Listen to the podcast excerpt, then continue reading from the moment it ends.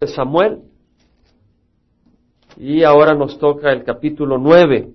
Y Dios es poderoso. Realmente Dios tiene una manera de hablarnos y de, de manifestarse. El Señor no necesita un edificio grande para manifestarse, no necesita un edificio que esté siendo televisado el servicio para que sea un servicio ungido donde está su presencia. De hecho, Moisés estaba solo en, el monte cuando tuvo la oportunidad de ver la zarza que ardía y tener esa experiencia, ese encuentro personal con Jehová, el Dios de la creación, el Dios del universo, que no tiene ni principio ni fin, ahí en un lugar solo. Entonces la pregunta es, ¿estamos nosotros abiertos a lo que Dios nos quiere hablar? ¿O tenemos que ir a un lugar donde son los grandes ventanales de cristal y las grandes alfombras para oír la voz de Jesús? Dios no se manifiesta en la manera de Hollywood. Hay que ir a la gala de Oscars para ver a Clint Eastwood. Pero a Jesucristo no. Es donde está el corazón abierto donde estamos buscando. El Señor está buscando un corazón abierto. Este es un bello pasaje, el capítulo 9 del segundo libro de Samuel. Es un bello pasaje. Y el Señor nos quiere hablar. Nos quiere hablar a cada uno de nosotros en este bello pasaje. Es un pasaje con un mensaje muy sencillo, pero muy poderoso que tal vez no hemos agarrado y que cada vez más el Señor te puede ir abriendo tu mente y tu corazón para que disfrutes de la plenitud y del propósito de Dios en tu vida. Porque tú puedes conocer el Evangelio acá, pero hay un mensaje poderoso acá que yo le pido al Señor tú puedas abrazar y que tú puedas recibir. En el capítulo 8 leímos de las victorias que tuvo David cómo David estaba reinando en Jerusalén y estaba reinando sobre todo Israel. Y había derrotado, había sometido a Soba, a los arameos de Soba, luego los arameos de Damasco habían subido para tratar de ayudar al rey de Soba contra David y David los derrotó también y los sometió.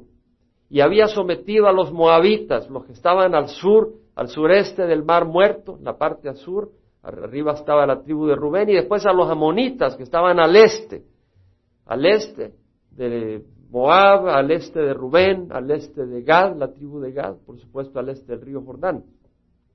Y había sometido también a los filisteos, y había sometido a los edomitas, a los, a los descendientes de Saúl, y a los amalecitas. David había sometido a todos los enemigos alrededor de Israel. Había conquistado, había derrotado, dice la palabra del Señor, de que el Señor Jehová ayudaba a David a donde quiera que iba. A donde quiera que iba, Dios ayudaba a David. Y luego dice que Dios le, daba la victoria a David a donde quiera que iba. Le ayudaba y le daba la victoria a donde quiera que iba. Qué hermoso. Qué hermoso estar caminando con Dios de esa manera. Que te da la ayuda donde quiera que vayas y te da la victoria donde quiera que vayas. Qué hermoso. David estaba en el trono, reinando en esa posición de victoria, y entra el capítulo nueve con las palabras, dijo David, ¿hay todavía alguno que haya quedado de la casa de Saúl para que yo le muestre bondad por amor a Jonatán? ¿Hay alguno que haya quedado de la casa de Saúl para que yo le muestre amor? Por causa, por razón de Jonatán es la traducción más, más correcta, no tanto por amor, aunque era por amor, pero porque David había hecho un pacto con Jonatán. Cuando David andaba huyendo de Saúl, Jonatán se le acercó y le dijo, voy a averiguar realmente si mi padre quiere hacerte este daño. Y luego regresa y hizo un pacto. En 1 Samuel capítulo 20 leemos de ese pacto, donde le dice, si mi padre quiere hacerte mal, que así haga Jehová a Jonatán y aún le añada si no te lo hago saber. Y te envío para que vayas en paz. Y que Jehová sea contigo como ha sido con mi padre. Y si todavía vivo, no me mostrarás la misericordia de Jehová para que no muera. No quitarás tu misericordia de mi casa para siempre, ni aun cuando Jehová haya quitado de la faz de la tierra cada uno de los enemigos de David. Es decir, vemos acá que Jonatán está haciendo este pacto con David y en este pacto está diciéndole, si yo estoy vivo todavía, cuando el Señor haya destruido a tus enemigos, muéstrame misericordia. Y si no estoy vivo, nunca quites la misericordia de mi casa, de mi familia, de mi descendencia. Está aquí Jonatán haciendo ese pacto de amor que tenía hacia David. Y vemos acá que David honra este pacto. Jonatán había muerto eh, peleando en el monte Gilboa contra los filisteos. Y cuando David está reinando, venciendo, había vencido a los enemigos, se acuerda de Jonatán y dice, ¿hay todavía alguno que haya quedado de la casa de Saúl para que pueda mostrarle mi bondad por amor a Jonatán? Y había un siervo de la casa de Saúl que se llamaba Siba. Y lo llamaron ante David y el rey le dijo, ¿eres tú, Siba? Y él respondió, tu servidor. Y dijo el rey, ¿no queda aún alguien de la casa de Saúl a quien yo pueda mostrar la bondad de Dios? Y Siba respondió al rey, aún queda un hijo de Jonatán, lisiado de ambos pies. El rey le dijo, ¿dónde está? Y Siba respondió al rey, he aquí está en la casa de Maquir, hijo de Amiel, en Lodebar. Entonces el rey David mandó a traerlo de la casa de Maquir, hijo de Amiel, de Lodebar. Y Mefiboset, hijo de Jonatán, hijo de Saúl, vino a David y cayendo sobre su rostro se postró y David dijo, Mefiboset. Y éste respondió, he aquí tu siervo. David le dijo, no temas, porque ciertamente te mostraré bondad por amor a tu padre Jonatán, y te devolveré toda la tierra de tu abuelo Saúl, y tú comerás siempre a mi mesa. Se postró él de nuevo y dijo, ¿quién es tu siervo para que tomes en cuenta a un perro muerto como yo? Entonces el rey llamó a Siba, siervo de Saúl, y le dijo, todo lo que pertenecía a Saúl y a su casa, lo he dado al nieto de tu señor, es decir, a Mefiboset. Y tú y tus hijos y tus siervos cultivaréis la tierra para él y le llevarás los frutos para que el nieto de tu señor tenga alimento. Bueno, no iban a necesitar todo eso porque estaba comiendo a la mesa del rey. Mefiboset, nieto de tu señor, comerá siempre a mi mesa. Siba tenía quince hijos y veinte siervos. Respondió Siba al rey, conforme a todo lo que mi señor el rey mande a su siervo, así hará tu siervo. Y Mefiboset comió a la mesa de David como uno de los hijos del rey. Mefiboset tenía un hijo pequeño que se llamaba Micaía. Todos los que moraban en la casa de Siba eran siervos de Mefiboset. Pero Mefiboset moraba en Jerusalén porque siempre comía a la mesa del rey. Estaba lisiado de ambos pies. Esta es la palabra del Señor para que yo le muestre bondad por amor de Jonatán. La palabra bondad acá es el hebreo Gesed. Ya hemos estudiado eso, que quiere decir favor, amor, buena obra, amabilidad, misericordia, piedad. Es ese amor que está, está atado, está unido a un pacto. No solo es un amor sentimental, que tú dices, bueno, yo le siento afecto a una persona, pero a la hora de las horas te rajas y no das la mano, no pones tu vida por esa persona. No, no es así. El Gesed es un amor que va relacionado a un compromiso, pero también es un compromiso que no es un compromiso frío, sino que está motivado por amor, por afecto. Entonces vemos esa palabra bellísima, ese, amor de pacto, Gesed. Y así está diciendo David, ¿hay alguno que haya quedado de la casa de Saúl para mostrarle bondad? Vemos que David en, su trono, reinando, busca a alguien para mostrarle bondad. Él está en su trono. Había obtenido oro, plata, bronce. Había obtenido riquezas en sus conquistas. Las había llevado y las había dedicado al Señor estaba en su apogeo. Pero David de rey, con su poderío, sin embargo, busca a alguien para mostrarle bondad.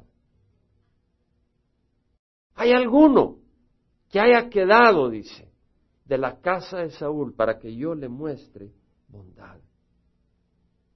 Yo te quiero decir de que Dios es lo mismo. Dios es superior. David es un ejemplo, es una sombra de nuestro Dios que está buscando a alguno para mostrarle bondad. Oye bien, no dice que está buscando a un gringo, a un mexicano, a un chapín, a un guanaco, está buscando a uno, a cualquiera.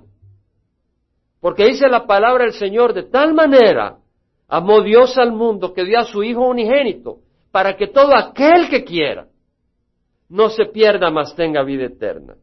No dice para que todo aquel que se graduó de la universidad.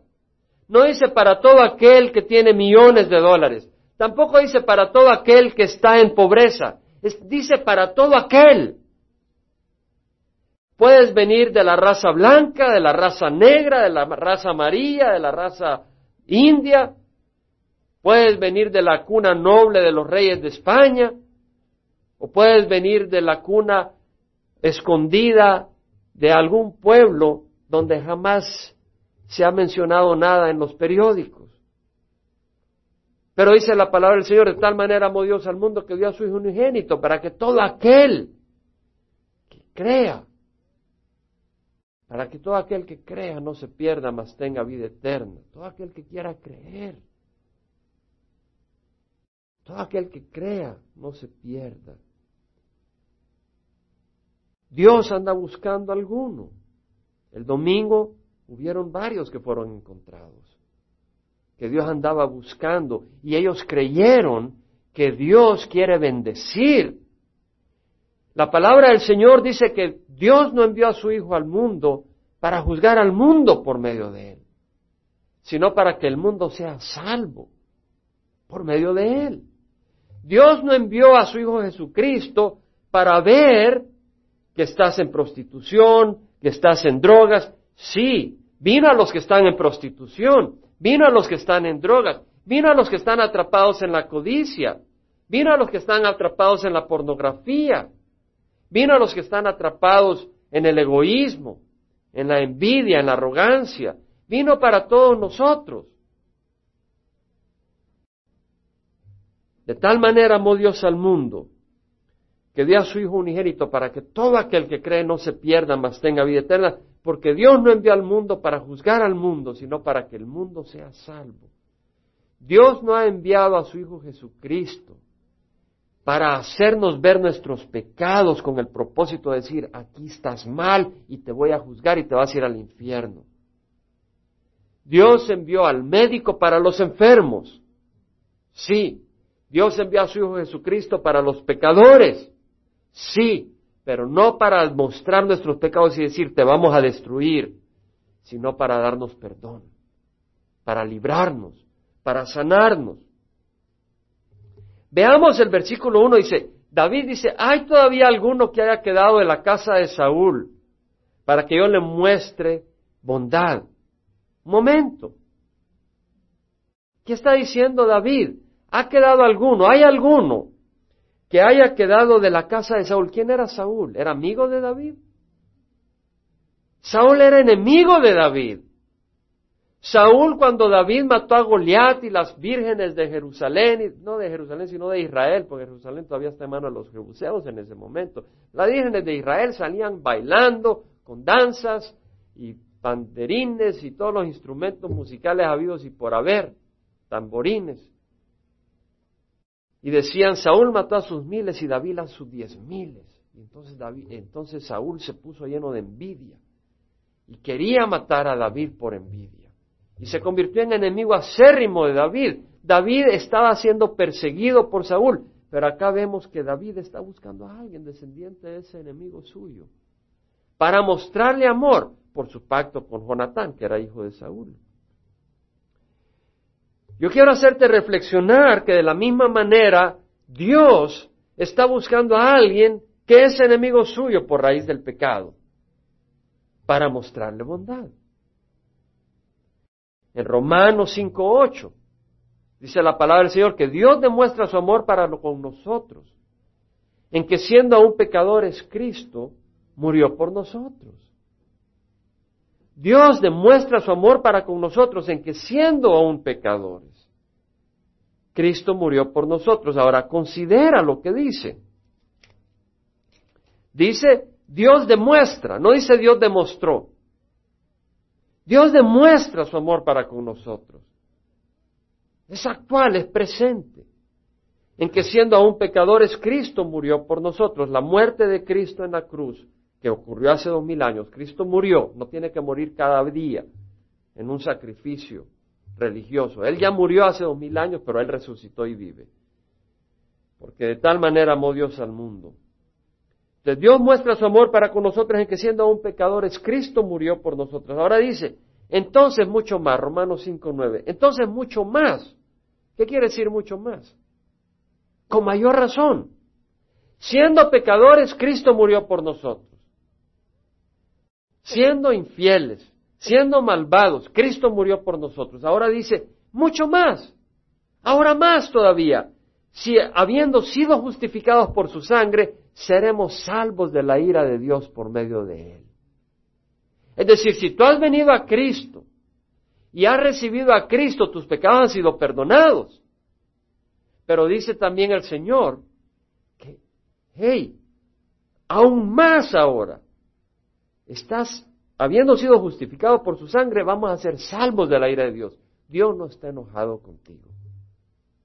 Dios no está lleno de ira contra ti. Si tú te has abrigado a la sangre de su Hijo Jesucristo. Dice, porque si cuando éramos enemigos fuimos reconciliados con Dios por la muerte de su Hijo, cuando éramos enemigos como Saúl, que fue enemigo de David, mucho más, una vez voy a decir, mucho más, habiendo sido reconciliados, seremos salvos por su vida. Jesús está intercediendo por su vida, por eso vive. Jesús no necesitó haber resucitado en un cuerpo, pero Él tomó un cuerpo como nosotros el Dios de la eternidad, el Verbo, el Hijo de Dios, tomó un cuerpo como nosotros y resucitó en ese cuerpo para ser nuestro gran sumo sacerdote. Porque se necesitaba alguien como nosotros que nos representara ante Dios. Entonces, Él tomó ese cuerpo y resucitó en ese cuerpo para representarnos ante Dios y vive por siempre para hacer intercesión por nosotros.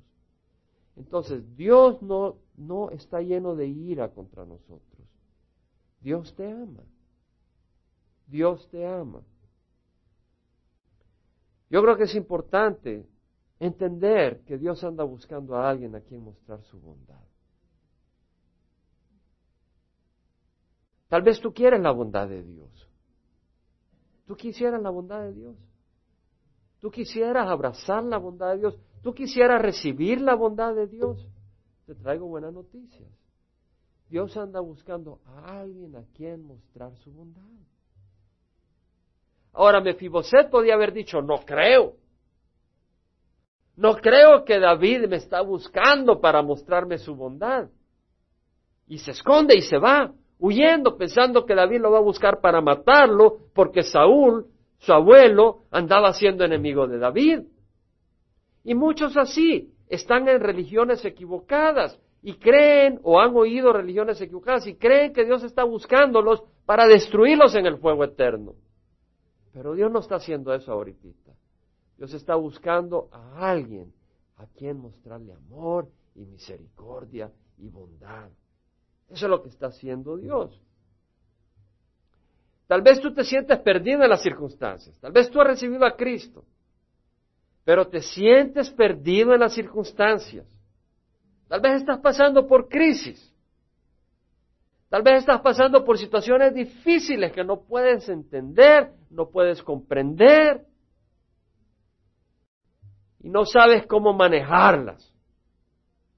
Yo quiero decirte que Dios está buscando a alguien a quien mostrar su bondad. Leamos nomás la parábola de las 99 ovejas y la oveja perdida. O sea, las 100 ovejas, 99. Dice la palabra del Señor en Lucas, que los cobradores de impuestos y los pecadores se acercaban a Jesús. Todos los, todos los cobradores de impuestos y los pecadores se acercaban a Jesús para oírle. Y los fariseos y los escribas estaban ofendidos. Y decían, ¿cómo es que éste recibe a los pecadores y come con ellos. Y Jesús le dio la parábola de las cien ovejas y de la oveja perdida y dice, bueno, imagínense ustedes que alguien de ustedes tiene cien ovejas se le pierde una. ¿Quién de ustedes no iría y deja las noventa y nueve en un lugar desierto? Y sale corriendo. No quiere decir que, no quiere decir que este pastor no le importaban las noventa y nueve. Lo que quiere decir es de que este pastor amaba tanto a su oveja que él no cuenta los números para decir, ok, si no tengo 500 miembros, no me importa esta persona. Lo que quiere decir que para este pastor esa oveja es tan importante como las 99, porque es su oveja querida, es su oveja que ama. Y entonces vemos que dice, ¿qué pastor no deja las 99 en el lugar desierto y sale corriendo buscando a esa oveja perdida? Y cuando la encuentra, no la agarra a palos, la pone sobre sus hombros. Y viene, regresa, y llama a sus amigos y llama a sus vecinos y les dice, alégrense conmigo, porque encontré a la oveja mía que estaba perdida y ahora está salva. Entonces vemos el amor de Dios. Esa no es la imagen que Satanás proyecta de Dios. Satanás es el padre de la mentira y todo lo que viene de él es engaño. Y por eso muchos están huyendo de Dios en vez de estar huyendo hacia Dios. Porque Satanás está proyectando una imagen equivocada de Dios. Algunos piensan que a venir a Cristo tienes que andar de rodillas toda la vida sirviendo como monje en un claustro. Pero Dios no quiere eso. Lo que Dios quiere es que conozcas a su Hijo y que lo conozcas a Él y conozcas la esperanza y conozcas la, lo hermoso que tiene para tu vida. Te hará pasar por disciplina porque Dios te ama. Dios te ama y quiere producir en ti el carácter de Cristo. El carácter de Cristo es muy hermoso. El carácter de Cristo es el carácter que cuando lo ofenden, ama. Tú quieres ser igual a Cristo. Dios te va a hacer pasar por circunstancias donde Él quiere trabajar en ti y te va a quebrantar para que algún día, cuando te ofendan, tú ames. Tú dices, qué lindo. Bueno, si tú vienes a Cristo te va a hacer igual. Ah, no, si a mí me ofenden yo no quiero amar. Tienes que decidir. ¿Quieres ser de Jesús o no? No hay término medio. Y cuando tú te decides por Jesús, él, te va a empezar, él va a empezar a trabajar contigo, porque Él, como agarra la roca que tiene oro, la quiebra y la pone en el fuego para reunir todo el oro y hacer esos lingotes y hacer esas joyas preciosas, esas obras de arte. Pero ese es el plan de Dios, Dios nos ama. Dice en Lucas 19:10 que el Hijo del Hombre ha venido a buscar y a salvar lo que se había perdido. Ese es el amor de Dios. Mi pregunta a ti es si tú quieres recibir la bondad de Dios. Hay un versículo muy poderoso que el Señor me ha bendecido mucho a través de él y tiene mucha enseñanza que no voy a cubrir en este estudio. Y voy a traer ese versículo, es Hebreos 12, perdón, Hebreos 4, 12 al 16. Dice la palabra del Señor que tenemos a un gran sumo sacerdote puesto que tenemos a un gran sumo sacerdote que trascendió los cielos, Jesús, el Hijo de Dios, retengamos nuestra fe. Hermanos, yo no sé, pero yo me pudiera quedar con ese versículo compartiendo un buen tiempo. Cuando yo leía esas palabras, un gran sumo sacerdote, no es un sumo sacerdote, un gran sumo sacerdote. ¿Quién es un sacerdote? Un sacerdote te representa ante Dios. Y el sacerdote representa a Dios ante uno. El sacerdote te habla las palabras de Dios. El sumo sacerdote. El sumo sacerdote te, te defiende ante Dios porque somos pecadores y Él te va. A través de sacrificios te defiende ante Dios. Bueno, este gran sumo sacerdote derramó su sangre en la cruz para presentar nuestra defensa ante Dios.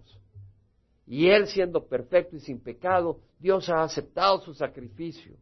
Y Dios acepta la intercesión de ese gran sumo sacerdote a favor nuestro. Tenemos un gran sumo sacerdote que trascendió los cielos. ¿Qué quiere decir? Que no es un sumo sacerdote que entró a la iglesia, a un edificio. Él subió al cielo, es tan justo, tan perfecto, tan aceptado por Dios, que los cielos se abrieron para que él entrara el día, el día de, que ascendió a los cielos.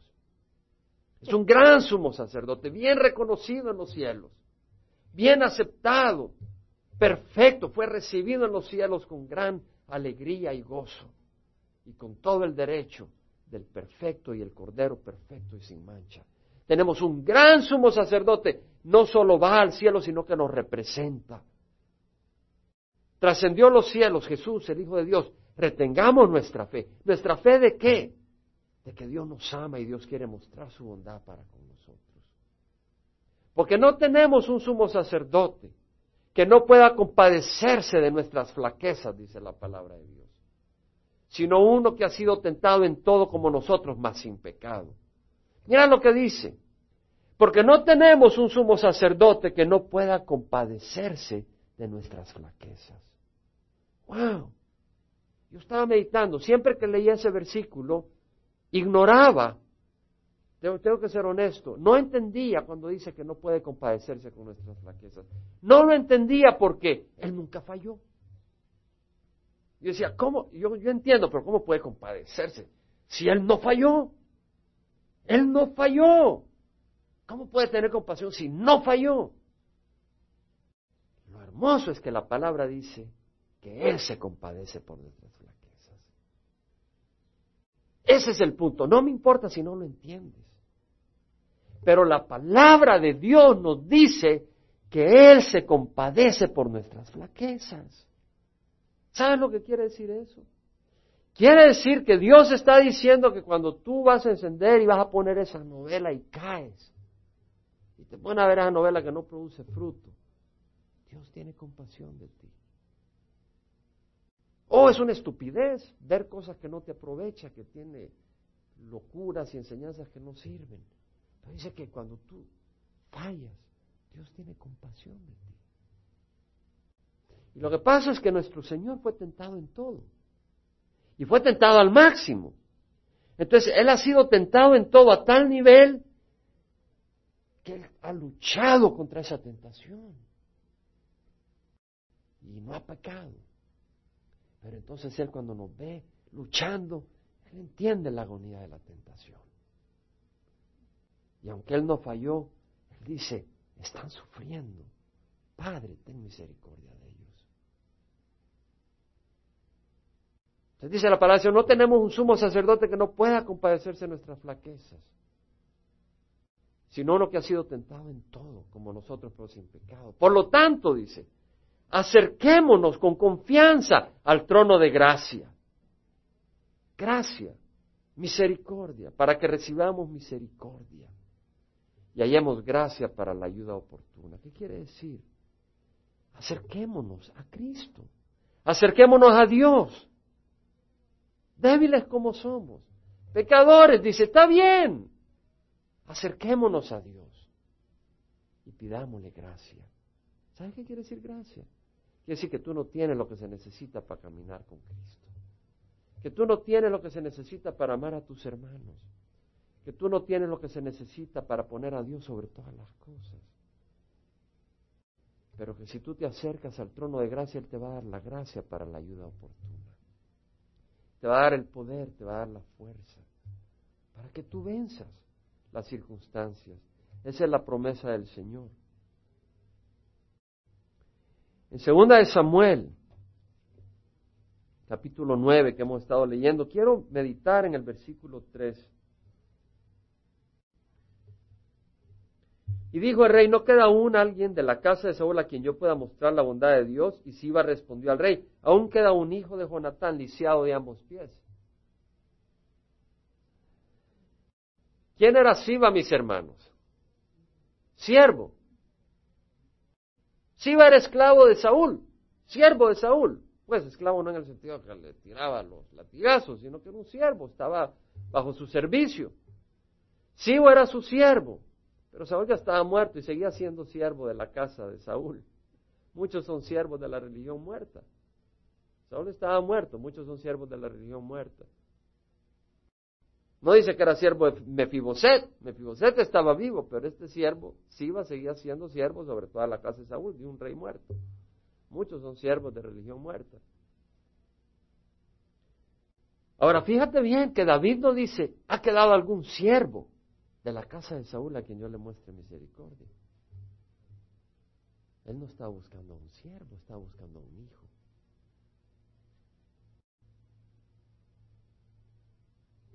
Y el Señor cuando estaba en Israel y se acercaron algunos a él, él exclamó lo siguiente, que le dijo a los judíos que habían creído en él, si vosotros permanecéis en mis palabras, sois verdaderamente mis discípulos. Y conoceréis la verdad y la verdad os hará libres. Es decir, hermanos, si tú, te, si tú permaneces en la palabra de Dios y la buscas y haces ese esfuerzo, Dios te va a librar de muchas cosas y te va a ir librando.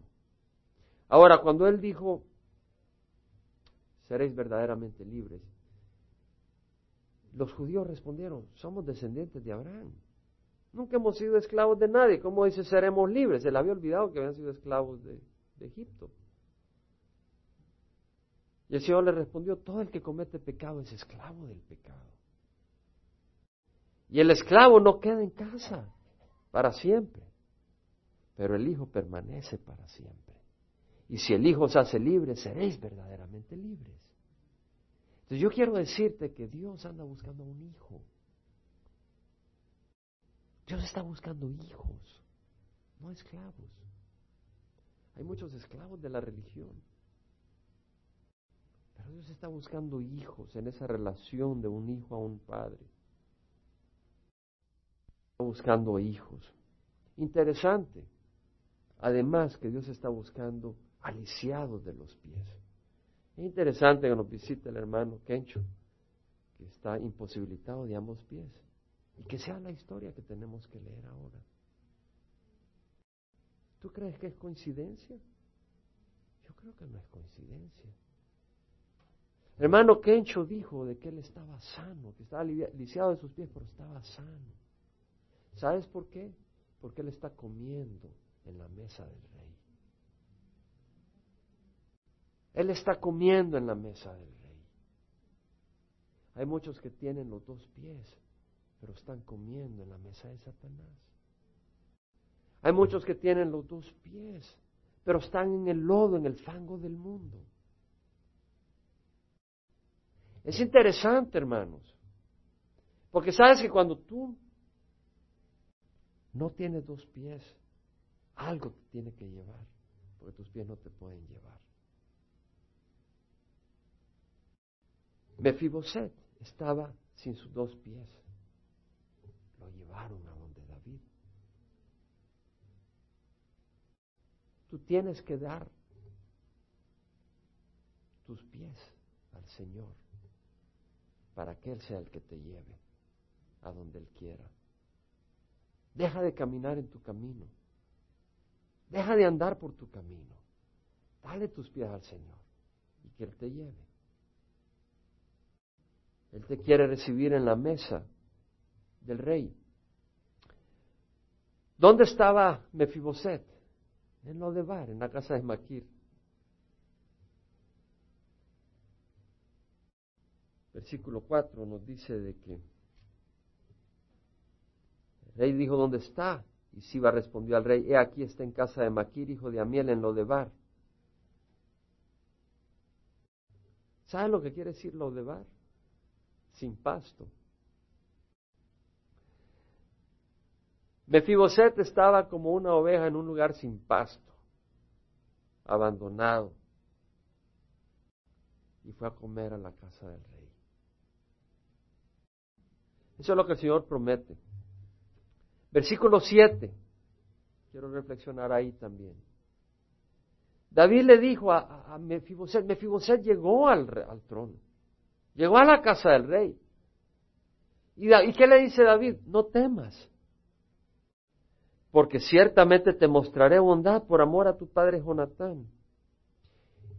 David le iba a mostrar amor y bondad a, a Mefiboset por él mismo o por Jonatán. ¿Por amor a quién? Jonatán, no por amor a Mefiboset. ¿eh?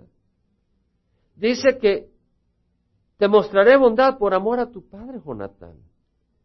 Y si Jonatán no hubiera sido su padre, ¿qué hubiera pasado con Mefiboset? ¿Hubiera recibido bondad? No.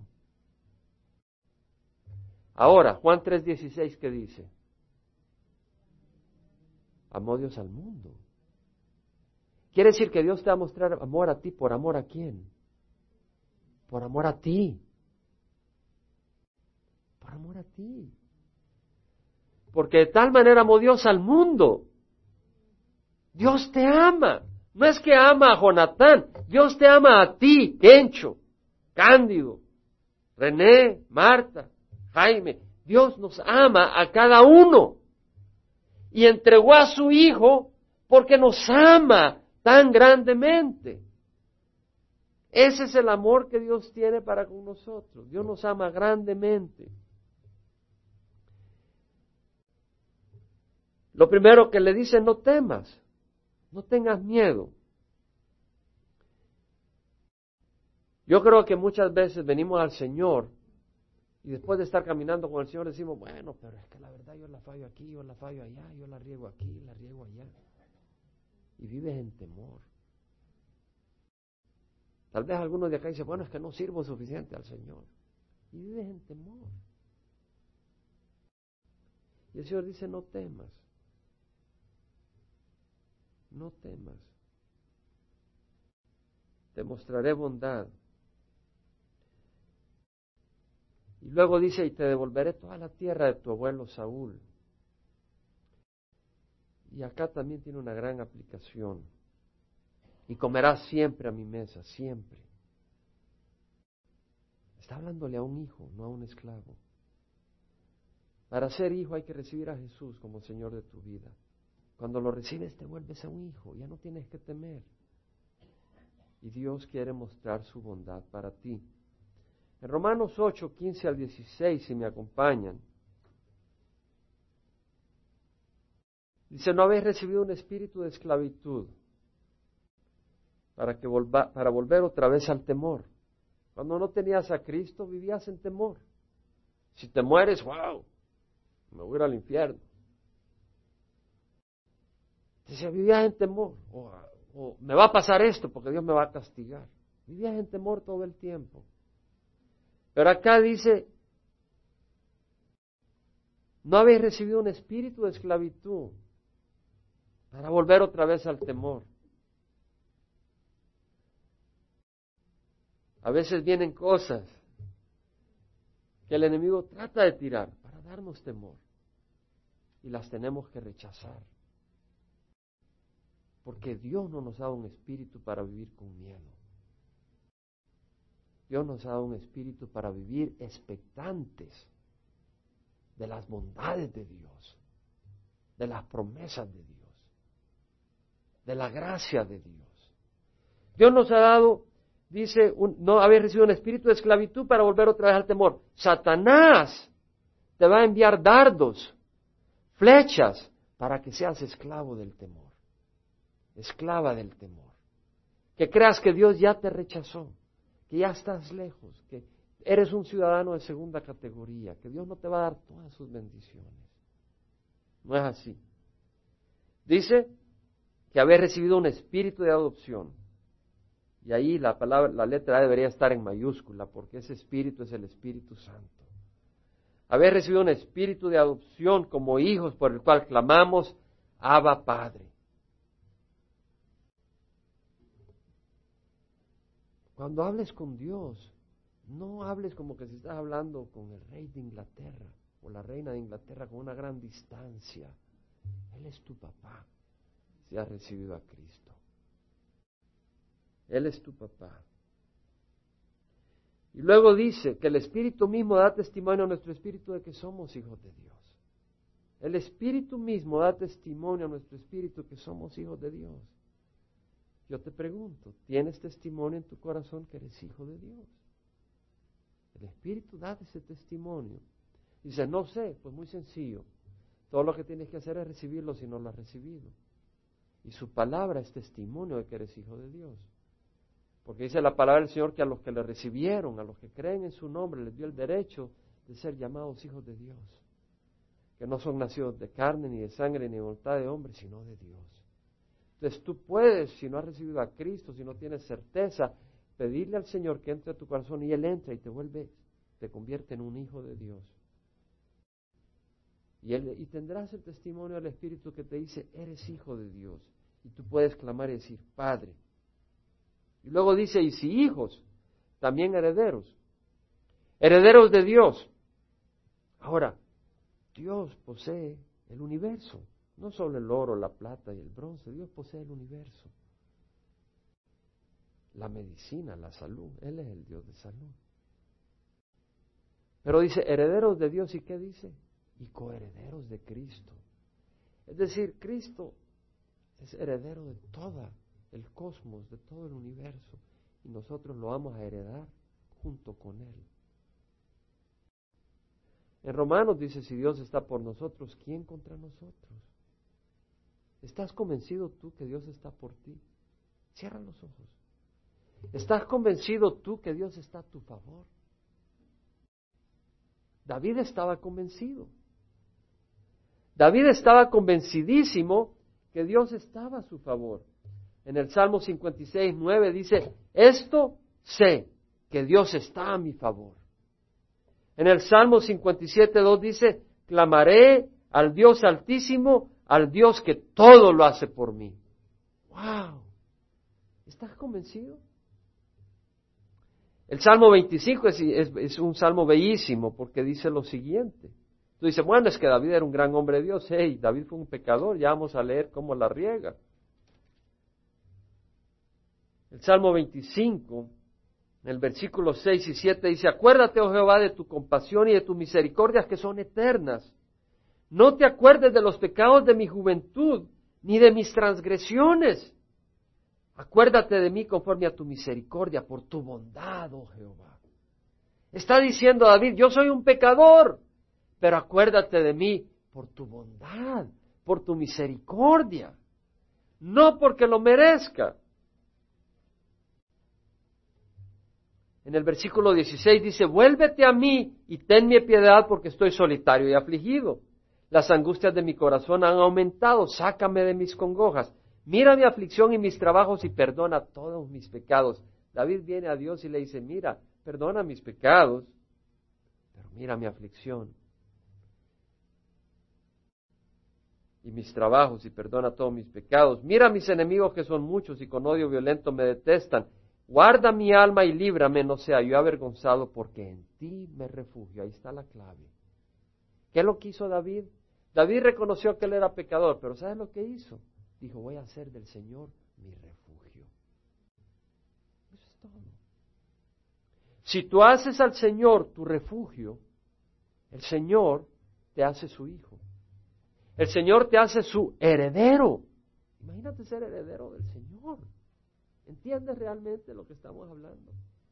Imagínate lo que es ser heredero no de la persona más rica en este mundo, sino del Creador del universo.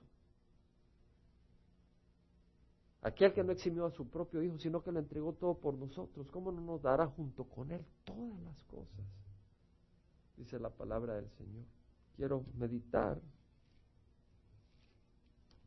donde dice que Mefiboset moraba en Jerusalén porque siempre comía a la mesa del rey. Mefiboset era de la tribu de, de Benjamín, igual que su papá Saúl, pero David lo sacó de ahí y lo trajo a Jerusalén porque ahí estaba el rey. Yo me acuerdo cuando estaba en Georgia, en mi tiempo recién convertido al Señor, una noche le dije, Señor, lo único que quiero, independiente de todas las crisis, es morar contigo para siempre. Y él me lo confirmó personalmente. Yo tengo la confirmación, pero, ah, tú eres un arrogante, está bien, soy arrogante. En quien me, en me es en Jesucristo. Si tú no quieres aceptar esa promesa, no la aceptes. Yo la acepto. El Señor me confirmó a mí que voy a morar con Él para siempre, todos los días de mi vida. ¿Y sabes qué? El Señor te lo da a ti también. La cuestión es, ¿quieres aceptarlo o rechazarlo? ¿Quieres llamar en su cara a Dios mentiroso? Yo te invito a que dejes de vivir en lo de bar, donde no hay pasto, yo te invito a que dejes de vivir separado de la bondad de Dios. Yo te invito a que te llenes de esperanza. Esa esperanza está en Cristo. Independiente de la crisis, las dificultades de tu vida, Dios te puede hacer libre de las circunstancias de tu vida. Tal vez tú estás lleno de gozo si las circunstancias son favorables. Si cuando vas pasando por ahí, don fulanito, buenas tardes. Doña fulanita, buenas tardes. O si los jóvenes te voltean a ver, o si las jóvenes te voltean a ver. Entonces ahí estás feliz.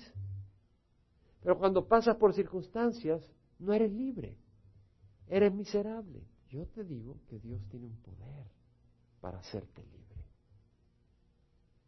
Y para hacerte más grande que tus circunstancias. Y de hecho usar esas circunstancias para darte libertad. Porque el que hijo, dice la palabra del Señor, al que hijo, al que el que hijo lo hace libre, será verdaderamente libre. Con los ojos cerrados. Tal vez tú nunca has recibido a Jesús.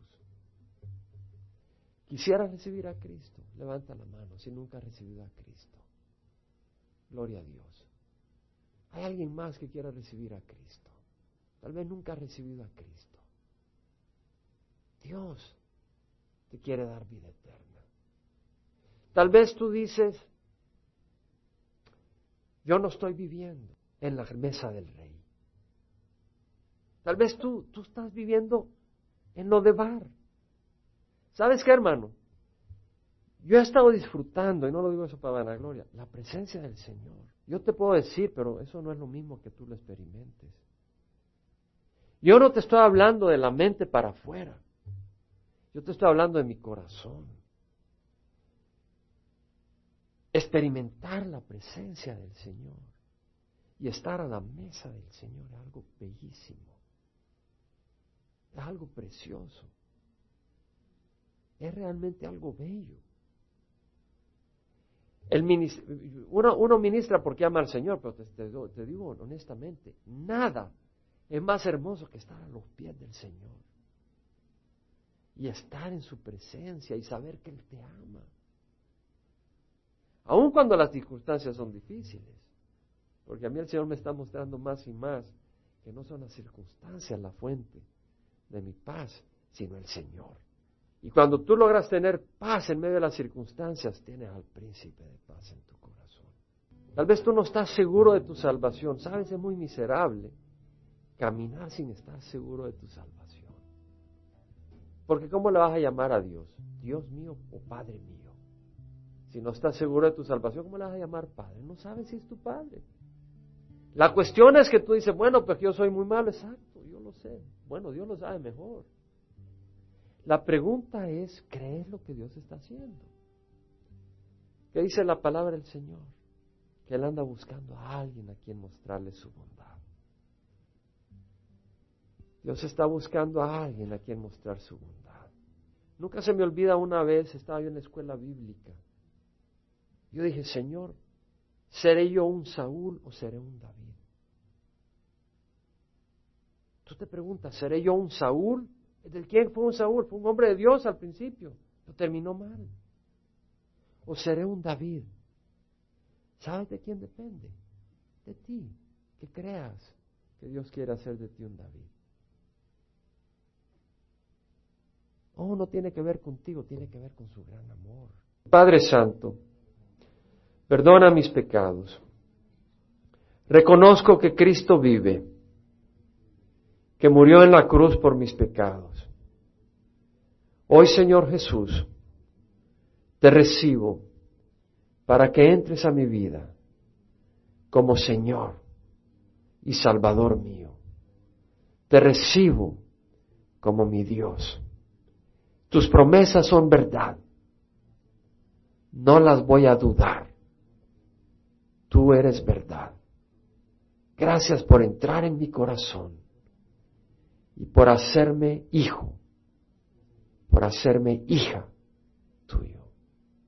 Era siervo del mundo. Ahora soy hijo tuyo. En nombre de Cristo Jesús. Amén. Padre, oramos por estas personas que te han recibido por primera vez o que han orado con nosotros. Padre, que tu Espíritu Santo sea derramado sobre cada uno de ellos, Padre Santo y confirme en sus corazones, de testimonio en sus corazones que son hijos tuyos. Padre, no permitas que el enemigo robe y quite, Señor, esa seguridad que viene de tu palabra.